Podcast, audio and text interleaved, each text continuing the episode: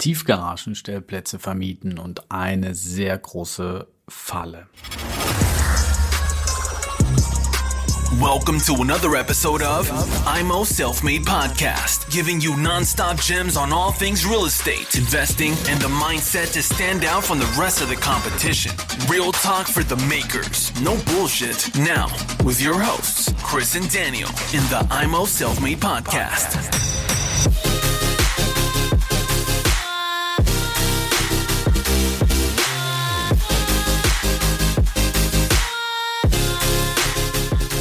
Ja, herzlich willkommen hier zu Immo Selfmade mit dem äh, Chris und Daniel.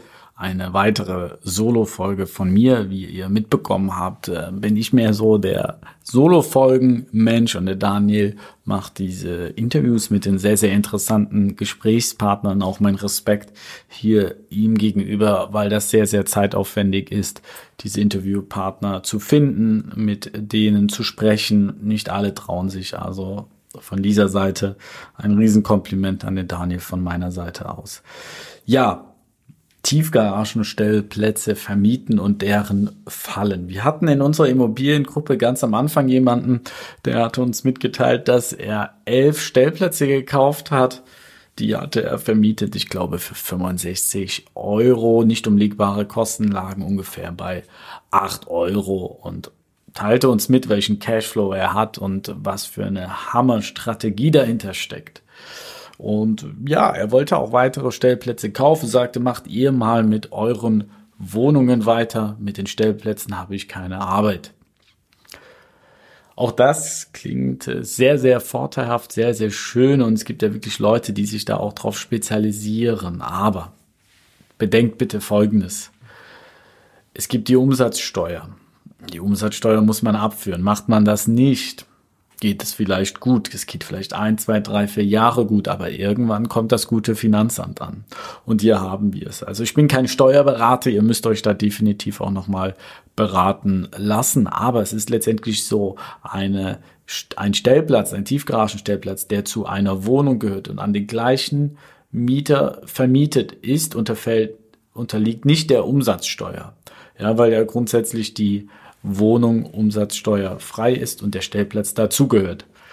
Vermietet ihr jetzt den Stellplatz an jemanden anderen oder ihr kauft nur Stellplätze, so habe ich es zum Beispiel, ich habe zwei Stellplätze hier in Köln, ähm, dann müsste ich rein theoretisch die Umsatzsteuer ausweisen, diese 19 Prozent. Und das macht sich natürlich bei einem Stellplatz von beispielsweise 80 Euro macht das natürlich richtig viel aus. Dann kann es sein, dass der Mieter sagt, ja, das, das bringt mir ja gar nichts, ist viel zu teuer, das Ganze. Ja.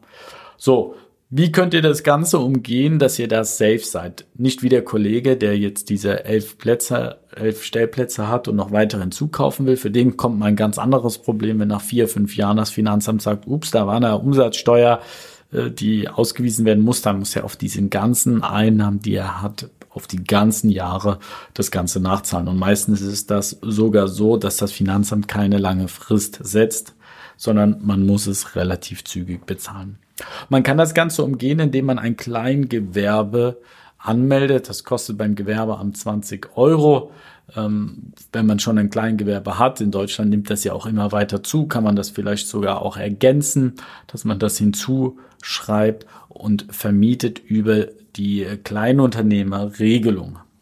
Hier hat man den Vorteil, dass man bis 17.500 Euro müssten das sein, die Umsatzsteuer nicht ausweisen muss und darüber kann man seine Stellplätze ziehen. Kommt man natürlich über die 17.500 Euro drüber, ist man wieder in diesen 19 Prozent mit drin. Das ist keine steuerliche Beratung. Ich muss es immer und immer wieder sagen. Das ist nur meine Erfahrung, die ich gesammelt habe, die ich mit euch ähm, teile. Ja, also 20 Euro investieren, Kleinunternehmerregelung nehmen, das da reinziehen, passt dann wieder auf beim Verkaufen, denn das Ganze wird Betriebsvermögen. Verkauft ihr das, wenn ihr denkt, nach zehn Jahren steuerfrei, entfällt hier auch wieder die Steuer. Also dass dann auch in die Entscheidung, so schön es auch ist, dass die 19 Prozent dann nicht anfallen, bitte schauen, dass das ins Betriebsvermögen mit reinzählt. Ihr habt dann wieder die Vorteile, ihr könnt Laptop, was auch alles anfällt für die Verwaltung von solchen Stellplätzen, das könnt ihr alles dann wie üblich von der Steuer abziehen und könnt hier auch bei den Ausgaben für zum Beispiel technische Geräte die Vor Vorsteuer auch wiederziehen. Also Garagen Investition, schön und gut, aber hier natürlich aufpassen. Die, die das natürlich mit Garagenparks machen, ja, die, die, die wissen das von vornherein, die sind eh im gewerblichen Bereich, die machen das. Oder es gibt auch Leute, die diese, hm, im Osten gibt's diese Garagenparks, die, damals war eine Garage im Osten, sage ich mal, von der Wertigkeit höher anzusehen als, als eine Wohnung. Also ich komme ja daher, oder meine Eltern äh, kommen da kommen daher und bei denen war das so. Die die haben damals ihr Mehrfamilienhaus, äh, frag mich nicht, für echt Schnäppchenpreis verkauft und haben eine Garage gekauft, ja. Und jetzt die Garage, weiß nicht, fünf bis zehntausend Euro da wert und das Mehrfamilienhaus 300.000 wert. Ähm, und diese Garagenparks im Osten dann mit einer äh, Anlage drauf, Solaranlage draufbauen, also extern vermieten lassen. Da kann man natürlich auch wieder wunderbar was hebeln und äh, derjenige, der es draufbauen lässt, kann es zu 100 Prozent ähm, steuerlich äh, absetzen. Also da gibt's auch wieder interessante Geschichten und ich muss sagen, habe letztens mit einem Parkhausbesitzer gesprochen, das ist auch schon ein cooles Investment. So ein Parkhaus in einer großen Stadt, das läuft. Also da kann man wirklich zusehen, äh, wie, die, wie die Kohle reinkommt. Aber leider äh, kommt man dann nicht so schwer ran. Vielen Dank fürs Zuhören und ich hoffe, ihr habt wieder etwas lernen können oder die, die es schon wussten, einfach noch mal ein bisschen das Gedächtnis wachgerüttelt. Bis dahin, euer Chris.